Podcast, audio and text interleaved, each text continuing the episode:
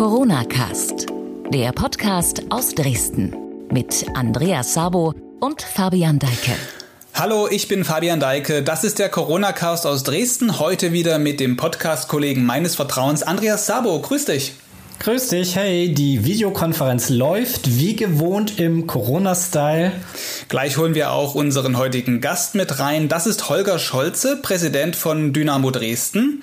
Ja, und das war wirklich eine Saison, äh, Wirklich krass. Drei positive ja. Corona-Fälle, Quarantäne, verzögerter Restart für die Mannschaft, dann dieses mega enge Spielprogramm, der Abstieg, der Abschied von Ralf Minge. Es ist echt Wahnsinn. Ja, besser sind andere sächsische Clubs durch die Pandemiesaison gekommen, zum Beispiel RB Leipzig in der Bundesliga wird Dritter. Löst also sicher das Champions League-Ticket dieses Jahr wieder. Aue in Liga 2 guter Siebter. Die dritte Liga läuft noch, da wackeln allerdings Chemnitz und Zwickau. Also die Fußballsaison endet jetzt, Corona aber nicht. In Sachsen gibt es zwar kaum neue Fälle, aber wenn man zum Beispiel in einige Landkreise in Nordrhein-Westfalen schaut, dann sieht man, wie schnell es mit dieser wiedergewonnenen Normalität auch wieder vorbei sein kann. Ja, die Lage in den USA oder Brasilien, also wenn wir noch mal ein bisschen weiter wegschauen, da gibt es ja derzeit täglich Neuinfektionen von 30.000 Fällen und aufwärts. Ja, und wenn wir da jetzt den Bogen zurückspannen zum Fußball, dann kann man sich irgendwie noch nicht so richtig vorstellen, dass es in der kommenden Saison wieder normalen Spielbetrieb mit Zehntausenden Fans in den Stadien gibt. Fragen wir das doch gleich unseren heutigen Gast im Corona-Cast. Wir holen dazu Holger Scholze, Präsident von Dynamo Dresden. Danke, dass Sie sich Zeit nehmen für uns und hier im Podcast dabei sind. Ja, sehr gerne. Hallihallo. Tja, was denken Sie? 5000 im K-Block, 30.000 im Stadion. Wird das kommende Saison wieder möglich sein? Gibt es Signale der Politik oder ja, ob es wieder Stadionbesuche gibt oder nicht? Was glauben Sie? Ja, unter normalen Umständen fasst unser K-Block ja sogar 9200 Zuschauer, die dort dicht richtig für Stimmung sorgen. Ist ja legendär über die Grenzen Deutschlands und Europas hinaus. Durch viele, viele äh, Veranstaltungen und viele, viele untermalte Aktionen und Fan-Choreos sind wir ja weltberühmt. Ich erinnere an die größte Choreo damals beim Spiel gegen den ersten FC Magdeburg mit der größten Blockfahne überhaupt. Ja, diese und andere Erinnerungen, die tragen wir in uns und mit uns und wir hoffen, dass es möglichst bald wieder möglich sein wird, dass das Stadion prall gefüllt ist und die Zuschauer, die Dynamos, ihre Mannschaft nach vorn peitschen können mit allem, was sie haben vor allen Dingen mit ihrem Enthusiasmus und ihrer Euphorie. Aber absehbar ist das im Moment noch nicht. Ich bin jetzt auch natürlich kein Experte auf dem Gebiet. Ich bin kein Epidemiologe oder Landespolitiker oder gar in der Bundesregierung drin, denn diese müssen das miteinander erstmal fachlich beurteilen und dann letztlich auch von politischer Seite entscheiden. Und da möchte ich jetzt gar nicht mutmaßen oder spekulieren. Im Moment ist es nicht absehbar. Es gibt zwar diverse Zeichen, dass es Großveranstaltungen in Sachsen ab November wieder geben könnte, vielleicht ab einer bestimmten oder bis zu einer bestimmten Personenanzahl. Aber das ist alles im Moment im Reich der Spekulation anzusiedeln und das wäre unseriös, da irgendwelche Hoffnungen jetzt äh, zu wecken. Das müssen wir einfach abwarten und hier von Tag zu Tag schauen, was wirklich realistisch ist. Hm. Die letzten Wochen waren turbulent für uns alle, für Dynamo insbesondere natürlich jetzt auch die letzten Wochen und Tage. Können Sie uns ein bisschen so mitnehmen auf ja, Ihre Gefühlsachterbahn? Ähm, vielleicht, wenn wir so einen Zeitpunkt Auswärtsniederlage in Kiel einsteigen. Wie, wie erging es Ihnen? Was geht einem durch den Kopf? Ja, das ist nahezu unbeschreiblich, was wir alle gemeinsam hier in den vergangenen Wochen einstecken mussten und was wir auch zu verarbeiten hatten da weiß ich gar nicht, welches Ereignis ich hier rausgreifen sollte. Letztlich begannen die Schmerzen ja schon auch in der Hinrunde, wo an die Corona-Pandemie noch gar nicht zu denken war. Da müssen wir auch ehrlich zu uns selbst sein. Da waren die sportlichen Leistungen nicht auf dem Niveau, wie wir uns das alle erhofft haben. Äh, und wenn dann diese Spirale einmal im Gang ist, dann lässt sie sich ganz schwer aufhalten, auch ähm, von den sportlich Verantwortlichen, die das natürlich gesehen haben. Aber da nun sofort gegenzusteuern, ähm, ohne jetzt ähm, irgendwelche Aktionen zu starten, die man am Ende dann auch vorgeworfen bekommt, sondern hier gilt ja auch dann in äh, brenzlichen Situationen Besonnenheit an den Tag zu legen. Also so etwas ist ganz, ganz schwer und dann nimmt das so eine gewisse Eigendynamik an die man dann zunächst kaum aufhalten kann. Dann gab es einen Trainerwechsel, Dann äh, gab es natürlich auch viele, viele interne Gespräche äh, jeden Tag, ähm, welche Maßnahmen noch ergriffen werden könnten. In der Winterpause wurden diese dann natürlich intensiviert. Da gab es kein Durchatmen, sondern da wurde geschaut, wie könnten wir jetzt hier nach der Winterpause vielleicht die Aufholjagd erfolgreich starten um dann äh, über dem Strich zu stehen und in der zweiten Liga zu bleiben. Und da waren vor allen Dingen natürlich auch die Kollegen des Aufsichtsrates hier äh, sehr aktiv. Es ist ihre Verantwortung, dann auch mit den entsprechend Verantwortlichen in der Geschäftsführung diese Gespräche zu führen und zu intensivieren. Und das hat alles stattgefunden. Und dann hat Ralf Minge gemeinsam mit seinem Team in der Winterpause auch sechs echte Verstärkungen geholt. Hier Leihspieler, was viele Dynamo Dresden, was viele den Verantwortlichen in diesem Maße nicht zugetraut hatten, denn in der Winterpause Verstärkungen zu holen, das ist äh, besonders schwer. Die Transferperiode ist kürzer als im Sommer. Es sind auch nicht so viele Spieler, die einen wirklich verstärken können, auf dem Markt verfügbar. Aber trotzdem ist dies gelungen. Und man hat ja auch gesehen, äh, wer dann hier äh, auch dem Spiel von Dynamo Dresden nach der Winterpause Impulse verliehen hat. Und das begann ja auch richtig gut. Wir hatten dann letztlich vor der Corona-bedingten Pause zwei Siege in Folge mit dem letzten Spiel äh, vor vollen Rängen gegen Erzgebirge Aue was wir mit sehr, sehr viel Leidenschaft dann für uns entscheiden konnten, mit dem Traumtor auch von unserem Schmidti. Also äh, da ja, waren dann, wir eigentlich auf einem halt guten Corona, Weg, ne? muss man sagen. Ne? Ja, und, und, dann, und dann kam halt Corona. Und wenn wir über Corona und Dynamo reden, ja, dann, dann muss man auch so ein bisschen an diese, ich sag mal, gefühlte Ungleichbehandlung zwischen den anderen Konkurrenten in der Liga und Dynamo sprechen. Wir hatten letzte Woche auf sächsische.de eine repräsentative Umfrage, die wir bundesweit durchgeführt haben unter Fußballfans. Und da hat fast die Hälfte gesagt, es war ungerecht, dass Dynamo innerhalb von 29 Tagen seit dem Restart der Liga neun Pflichtspiele absolvieren musste. Also mehr als die Konkurrenz äh, in dieser kurzen Zeit. Was sagen Sie als Vereinsoberhaupt dazu? Was sagt Dynamo dazu? Ja, das war keine gefühlte Ungleichbehandlung, sondern das war de facto eine Ungleichbehandlung. Das streitet auch niemand ab. Hier mussten die Verantwortlichen der DFL entsprechend ihrer Richtlinien abwägen. Man hat hier ein Konzept aufgestellt, was weltweit das erste dieser Art war, um trotz dieser Corona-Maßnahmen Fußballspiele stattfinden zu lassen. Da ging es natürlich, und so ehrlich muss man sein, darum auch äh, noch mögliche Einnahmen äh, zu bewahren, zu generieren, damit es keine Rückforderungen gibt von Sponsoren, von Fernsehanstalten etc. Das hat man dann so entschieden. Äh, und ähm, das war für viele schon mal schwer zu ertragen.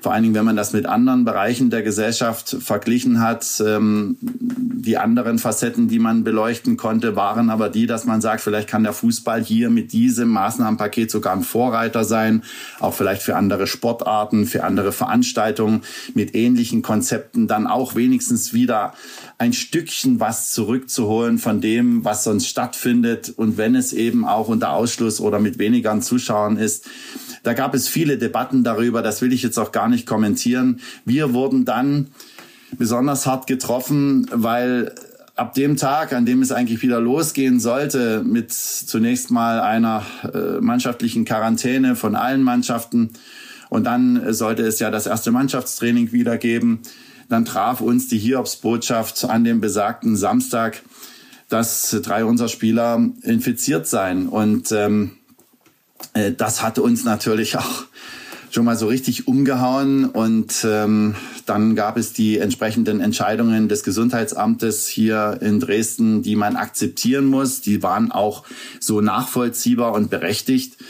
Und dann hieß es, die gesamte Mannschaft muss eben jetzt inklusive äh, des äh, Funktionsteams, alle, die eng mit der Mannschaft zusammen sind, in Quarantäne, weil man zu diesem Zeitpunkt nicht sagen konnte, wie die Infektionskette eigentlich wirklich ausgesehen hat. Hätte man ganz klar sagen können, wie sich diese drei betroffenen Spieler infiziert hatten, dann wäre das möglicherweise auch mit Einzelquarantäne ausgegangen. Aber man hatte die Ahnung, dass es einen weiteren mit einen, einen weiteren Spieler oder ein Mitglied unmittelbar im Umfeld der Mannschaft geben könnte, das äh, das Virus in sich trägt, ohne dass dies bisher positiv getestet worden war. Und das hatte eben das Risiko zur Folge, dass diese unerkannte Person eben noch weitere jetzt munter fröhlich anstecken würde in einem Mannschaftstraining. Und das wollte man hier ausschließen. Und äh, das ist dann eben mit diesen entsprechenden Maßnahmen so geschehen. Naja, mit all den bekannten Folgen. Wir hatten dann eben und, äh, Training auf dem Balkon. Halt, dann ja. ging's, Entschuldigung, dann ging es halt in die Quarantäne rein. Ja.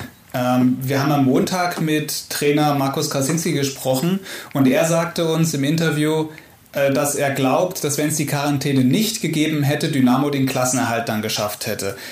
Also letztlich geht es ja dann auch wieder darum, durch die Quarantäne fehlten zwei Wochen. Dadurch hatte Dynamo diese enge Spieltaktung. Glauben Sie auch, Hand aufs Herz, es hätte ohne die Quarantäne gereicht? Ich bin davon überzeugt. Wir waren alle davon überzeugt. Wir waren auch äh, da äh, alle guten Mutes und haben all unsere Kräfte zusammengenommen. Jeder in seinem Bereich hat sein Bestes gegeben, damit wir hier nur eine Blickrichtung haben, nämlich den Klassenerhalt zu schaffen. Und die Mannschaft war hoch motiviert und äh, sie waren ja auch auf einem guten Weg. Ich bin überzeugt davon, dass äh, dies ähm, äh, erreicht worden wäre. Aber äh, letztlich ist es auch Spekulation und wir können jetzt hin und her abwägen. Man sagt ja auch hätte, hätte Fahrradkette. Ja, ähm, gut, das ist müßig jetzt ähm, darüber zu philosophieren. Wir müssen ja die Fakten betrachten und müssen an die Zukunft von Dynamo Dresden denken. Aber ja, ich kann hier klar sagen, auch ich war felsenfest davon überzeugt, dass wir den Klassenhalt schaffen. Ich habe übrigens auch schon bevor die sechs Verstärkungen kamen auf der Weihnachtsfeier von Dynamo Dresden, die natürlich aufgrund der Tabellensituation getrübt war, allen Anwesenden, und da waren wirklich alle da, auch aus der Geschäftsstelle, aus dem sportlichen Bereich, aus dem Nachwuchs, auch aus Hessen, die im Stadion für Dynamo Dresden arbeiten und, und, und, da waren alle dabei. Da habe ich gesagt, ich bin felsenfest davon überzeugt, wir werden diese zweite Liga halten. Naja, aber damals hat noch niemand an eine mögliche Corona-Krise mit all den Folgen gedacht.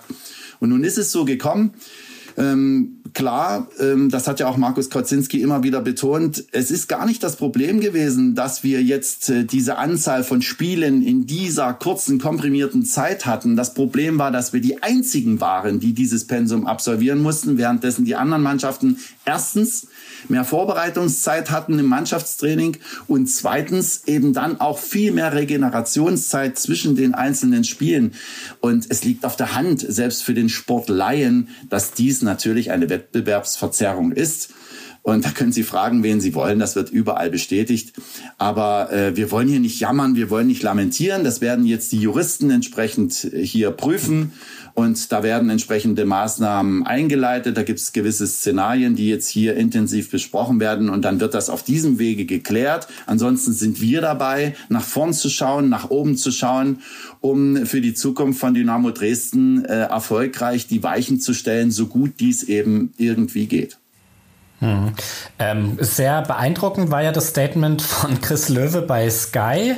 Äh, das war der 32. Spieltag ähm, und er hat da sehr deutlich gesagt, wie, wie es ihm, wie es der Mannschaft geht. Äh, hören wir uns nochmal an. Glaub, glauben Sie ehrlich, dass einer von denen in der DFL, Christian Seifert oder wer auch immer, sich eine einzige Sekunde Gedanken macht, was bei uns in unseren Köpfen vorgeht. Ist dir alles scheißegal. Wir sind am Ende die, die den verfickten Preis bezahlen für den ganzen Scheiß.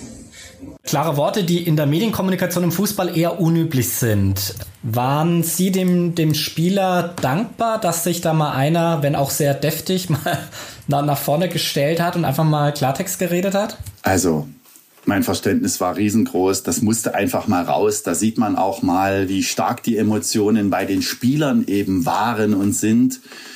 Und ähm, dass Chris Löwe das einfach dort mal so auch in dieser Emotion der Niederlage so geäußert hat, das ist doch absolut legitim. Natürlich sind wir uns auch alle einig, dass man das eine oder andere Wort hätte anders setzen können oder vielleicht auf den einen oder anderen Begriff verzichten können. Aber in der Sache ist das doch alles richtig gewesen und auch vollkommen nachvollziehbar. Ich habe ihm auch unmittelbar, nachdem ich das selber live bei äh, Sky gehört habe, eine Nachricht geschrieben und ihm auch dort den Rücken gestärkt und ihm gesagt, dass er dort äh, mein vollstes Verständnis dafür hat. Dafür hat er sich dann auch sehr höflich und sehr schnell äh, bei mir bedankt und dann prasselte natürlich viel auf unseren Chrissy ein von allen möglichen Seiten. Das hat schon äh, hohe Wellen geschlagen, wurde stark beachtet, aber das soll dann eben auch mal sein. Wir wünschen uns doch immer diese Authentizität und äh, diese Charakterköpfe. Naja, und wenn wir welche in unseren Reihen haben, dann sollen sie dann auch mal damit raus, wenn es zum richtigen Zeitpunkt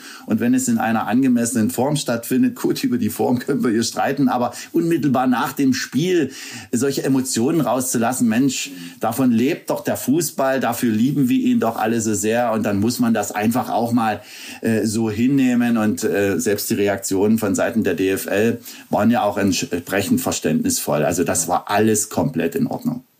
Ja, ähm, Sie hatten es vorhin ein bisschen so angedeutet, äh, dass die Juristen sich das anschauen. Wird jetzt zivilrechtlich geklagt oder vielleicht auch anders gefragt, hätte man nicht vielleicht auch schon im, im Mai ganz deutlich als Dynamo sagen müssen, das lassen wir uns nicht bieten, dass wir als Einzige jetzt so einen Hammer-Spielplan äh, vorgesetzt bekommen?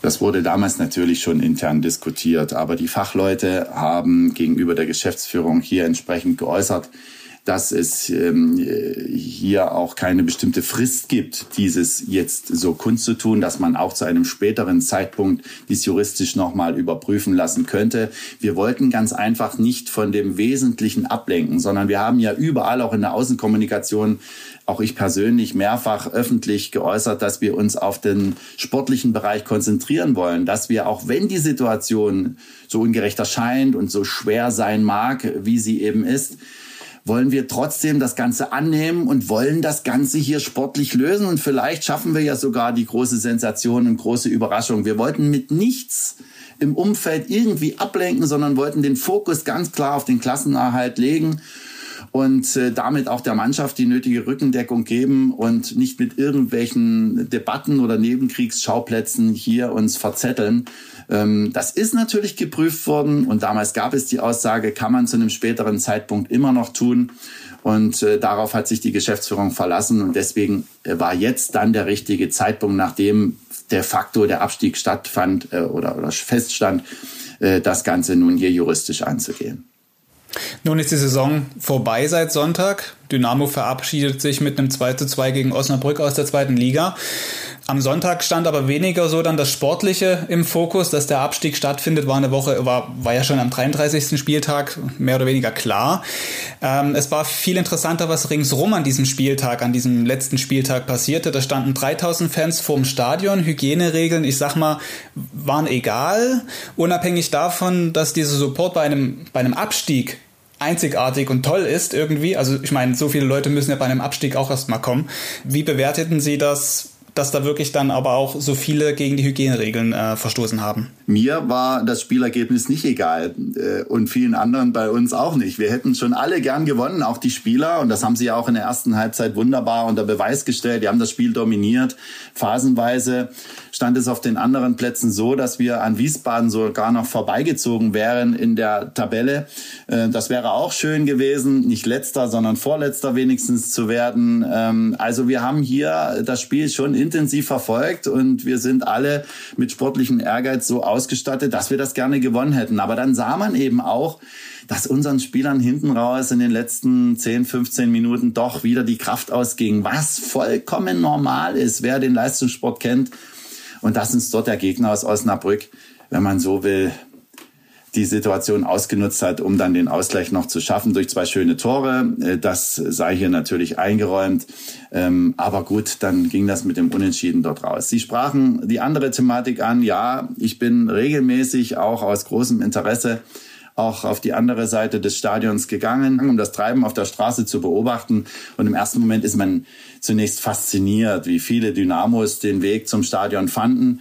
Natürlich haben wir im Hinterkopf, äh, dass dort hoffentlich alles gut geht, was die gebotenen Regeln äh, der äh, Corona Sachen angeht, ähm, dass das alles eingehalten wird und dass jeder auch vernünftig ist, sich selbst auch schützt, das ist klar.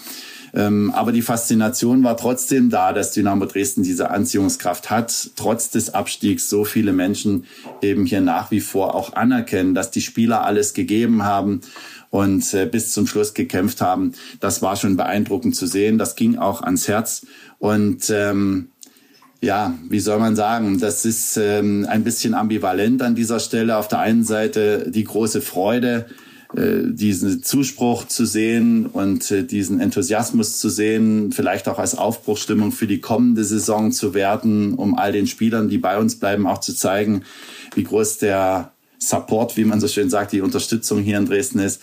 Auf der anderen Seite natürlich schon die Sorge, mh, hm, hoffentlich gibt es da keine Strafen, hoffentlich passiert da nichts. Ähm, die Polizei hat sich sehr besonnen verhalten. Ich äh, muss hier ein großes Kompliment aussprechen, denn es äh, gab keinen Grund, jetzt dort irgendwie dazwischen zu gehen, aus meiner Sicht. Und das hat man hier auch äh, nach dem Grundsatz der Verhältnismäßigkeit aus meiner Sicht sehr richtig entschieden. Man hat die Situation beobachtet. Wie wir erfahren haben, hat die Polizei auch äh, diverse wenn man so will, Notizen gemacht oder äh, Sachverhalte festgehalten und wird jetzt dort Verfahren wegen Ordnungswidrigkeiten einleiten oder diese zumindest prüfen. Da geht es zum einen natürlich darum, dass ein paar Böller gezündet wurden und zum anderen natürlich darum, dass die Abstandsregeln äh, nicht unbedingt eingehalten worden sind. Und ähm, das ist jetzt Sache der Polizei. Äh, da mischen wir uns nicht ein. Äh, da hoffen wir nur, dass auch dort mit Augenmaß entsprechend agiert wird. Denn äh, ich möchte das auf keinen Fall jetzt irgendwie unterschätzen oder kleinreden. Aber glücklicherweise haben wir ja jetzt hier in Dresden und Umgebung seit etlichen Tagen keine Neuinfektionen mehr gemeldet bekommen. Äh, insofern könnte man, und auch hier sage ich dazu, ich bin kein Experte, aber nach meiner Wahrnehmung haben wir in Dresden gerade im Grunde keinen Infizierten mehr, äh, wenn man äh, die Inkubationszeit betrachtet. Und ich sehe, dass hier seit mehr als 14 Tagen keine Neuinfektionen gemeldet wurden. Insofern war das Risiko für diejenigen, die jetzt dort waren, höchstwahrscheinlich sehr, sehr begrenzt, ohne aber hier jetzt auch zu viel sagen zu wollen dazu, weil ich, wie gesagt, da kein Experte bin. Aber man sollte auch hier die Kirche im Dorf lassen. Wenn gleich natürlich das Risiko besteht, wenn es einer gehabt hat, dann könnten es jetzt viele. Kann natürlich einer sein. von überregional auch äh, als Tourist in der Stadt gewesen sein, das Virus mitbringen und dann wäre das unter Umständen natürlich mit größeren Risiken verbunden. Dann wäre das ein sogenannter neuer Hotspot. Ähm, aber am Ende ähm, war es auch so, dass, dass man nur bei dieser äh, großen Szene, als die Mannschaft kurz noch mal rauskam, äh, um sich zu bedanken, um auch äh, Ralf Minge noch mal entsprechend zu würdigen zum Abschied äh, und dann äh, auch alle zu bitten, nach Hause zu gehen und äh, alles Gute zu wünschen für die Sommerpause. Das hat ja die ganze Sache dann auch aufgelöst. Auch hier wurde mit Augenmaß gehandelt und die Menschen sind dann nach Hause gegangen. So lange Zeit haben sie auch nicht beieinander gestanden in diesem engen Maße.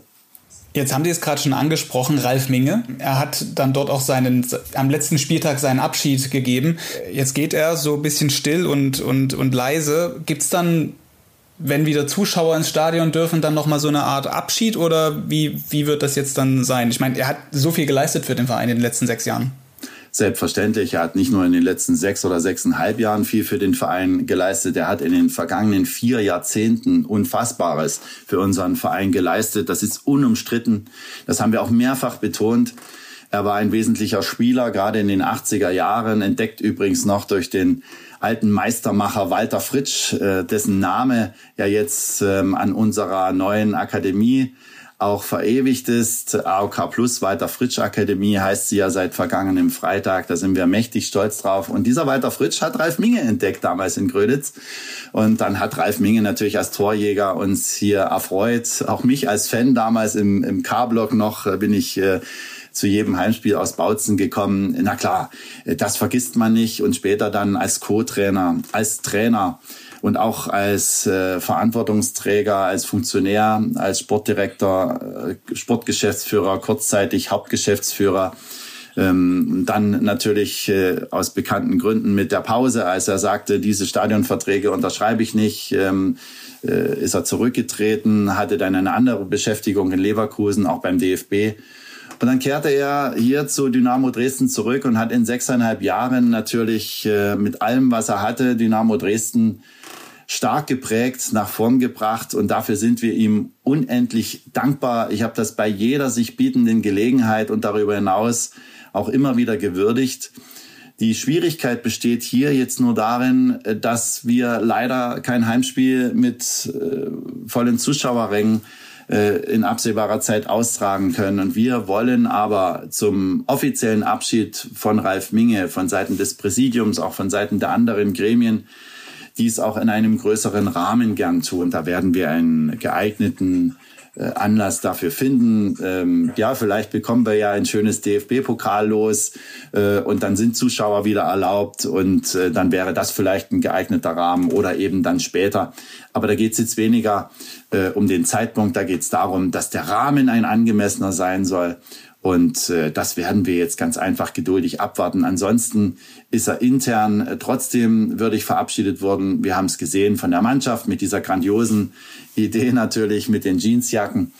Und äh, diese andere äh, Sache dieses offiziellen öffentlichen, dieser offiziellen Verabschiedungszeremonie oder einer entsprechenden Würdigung, die heben wir uns ganz einfach auf, sodass dann möglichst viele auch mit dabei sein können. Aber wie gesagt, das ist ja alles ganz offen und äh, äh, ganz rational äh, bei aller Emotionalität dieses Themas äh, mit dem Ralf Minge so abgesprochen. Und das ist für ihn auch komplett so in Ordnung. Jetzt wird der Nachfolger vorgestellt. Am Mittwoch, Ralf Becker wird das sein, ein Erfahrener, der den Posten des sportlichen Leiters dann übernimmt. Was wird seine Aufgabe in den nächsten Wochen bis zum Neustart der dritten Liga sein und wird wieder mehr in den Kader investiert? Jetzt ist vielleicht eine Frage, die vor allem viele Dynamo-Fans interessiert. Ja, es gibt hier ganz klare Vorstellungen. Äh, die Verantwortlichen, vor allen Dingen auch innerhalb des Aufsichtsrats, die natürlich auch die Finanzen im Blick haben müssen, gemeinsam mit dem kaufmännischen Geschäftsführer oder mit der Geschäftsführung insgesamt. Die haben ganz klar definiert, ähm, was Dynamo Dresden äh, investieren möchte für die kommende Saison. Natürlich auch unter allen kaufmännischen Vorsichtsmaßnahmen und mit kaufmännischer Vernunft, so wie wir das in den vergangenen Jahren auch immer wieder unter Beweis gestellt haben.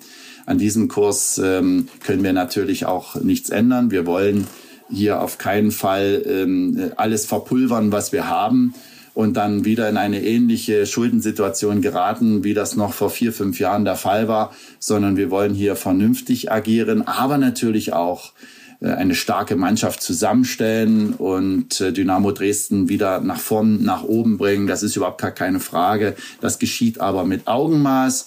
Ansonsten wird natürlich Ralf Becker die Verantwortungen, die in seinem Bereich liegen, ähm, übernehmen und ähm, ich bin sehr, sehr zuversichtlich, äh, dass er dies hervorragend meistern wird. Ist ein toller Typ mit viel Sachverstand, Erfahrung, Fachkompetenz ausgestattet und vor allen Dingen einer unfassbar großen Portion an Motivation hier für die SG Dynamo Dresden arbeiten zu wollen und Dynamo wieder nach oben zu bringen. Es reizt ihn ungemein und er ist hier mit ganzem Eifer und voller Energie bei der Sache.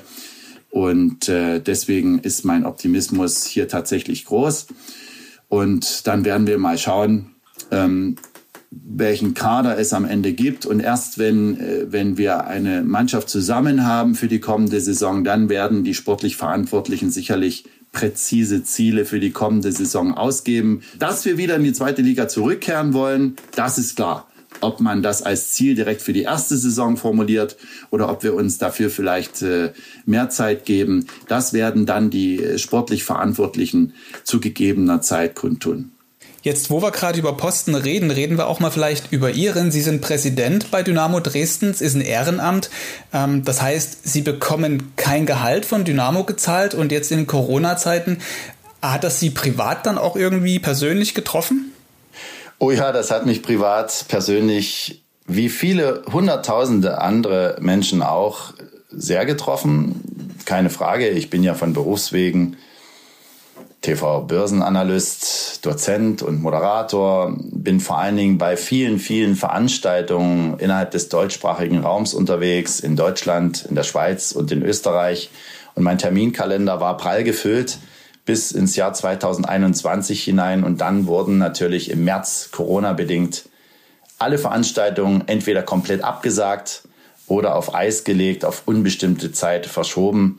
Naja, und das hat natürlich dann extreme Auswirkungen auch auf meine persönliche Einkommenssituation, überhaupt gar keine Frage. Das ist nicht so leicht, zumal natürlich auch äh, das familiäre Umfeld gut organisiert sein äh, muss, äh, die Kinder äh, konnten nicht in die Kita gehen, äh, so wie das bei vielen, vielen anderen Menschen auch so war. Das heißt, diese Betreuung haben wir persönlich auch noch sicherstellen müssen und vieles andere drumherum. Also die Herausforderungen, die die Corona-Pandemie hier mit sich brachte, die haben mich genauso getroffen wie viele, viele andere auch. Und trotzdem waren wir mit ganzem Leib und ganzer Seele, mit vollem Herzen bei Dynamo Dresden dabei, haben auch hier alles Notwendige, was aus unserer Sicht möglich war, in die Wege geleitet, um hier äh, die notwendigen Dinge aufrecht zu erhalten, um die notwendigen Impulse zu setzen, äh, damit es hier natürlich keinerlei Schwachstellen gibt, sondern damit wir Dynamo Dresden